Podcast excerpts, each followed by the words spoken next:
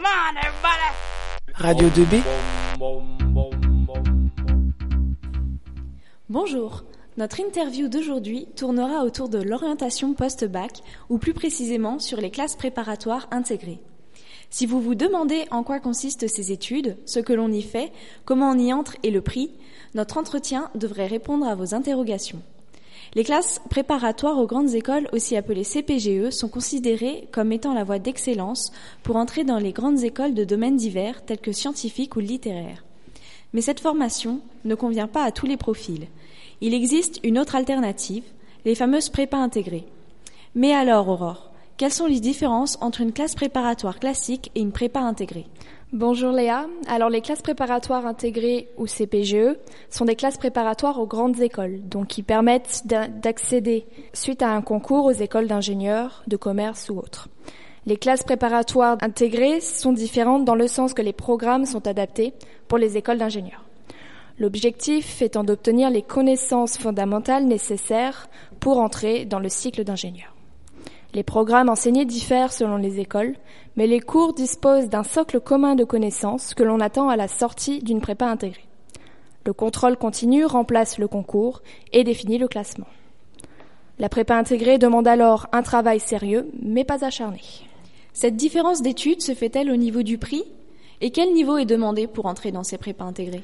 Le montant de ces études post-bac varie selon l'école. Par exemple, les frais d'inscription d'une prépa intégrée dans une école du réseau Polytech s'élèvent à 60 euros.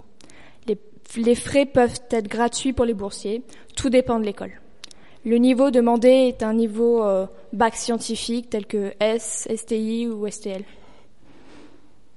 Il faut également avoir une idée assez précise de ce que l'on veut faire pour entrer dans une école d'ingénieur. Comme les classes préparatoires intégrées ne préparent pas de concours, quels sont les débouchés professionnels à l'issue de ce bac plus 2 à la fin du bac plus 2, les étudiants ont la possibilité de passer le second cycle d'ingénieur qui se déroule sur trois ans.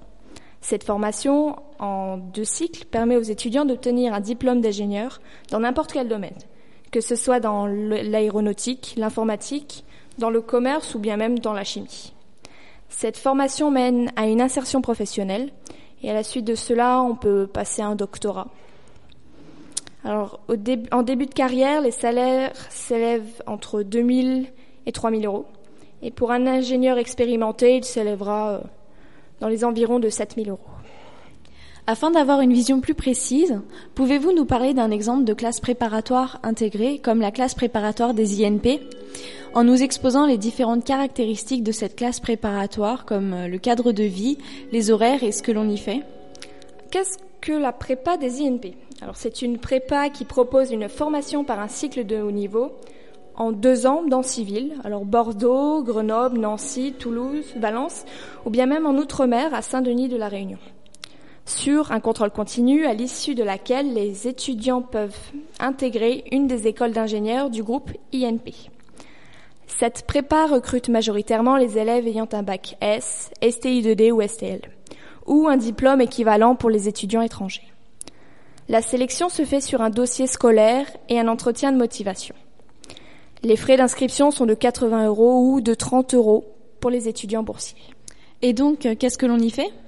Alors voici quelques volumes horaires euh, trouvés sur le site de la prépa INP. Alors euh, les maths et infos représentent 35% du volume horaire, la biochimie 16%, la physique 19%, les sciences humaines et sociales ainsi que langue 20% et les thèmes 10%.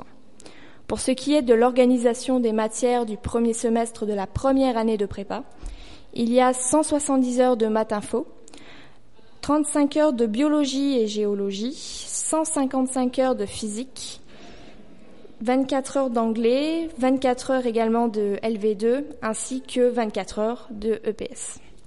Alors on remarque que les matières importantes sont bien entendu les matières scientifiques, par exemple les maths, la physique ou la bio.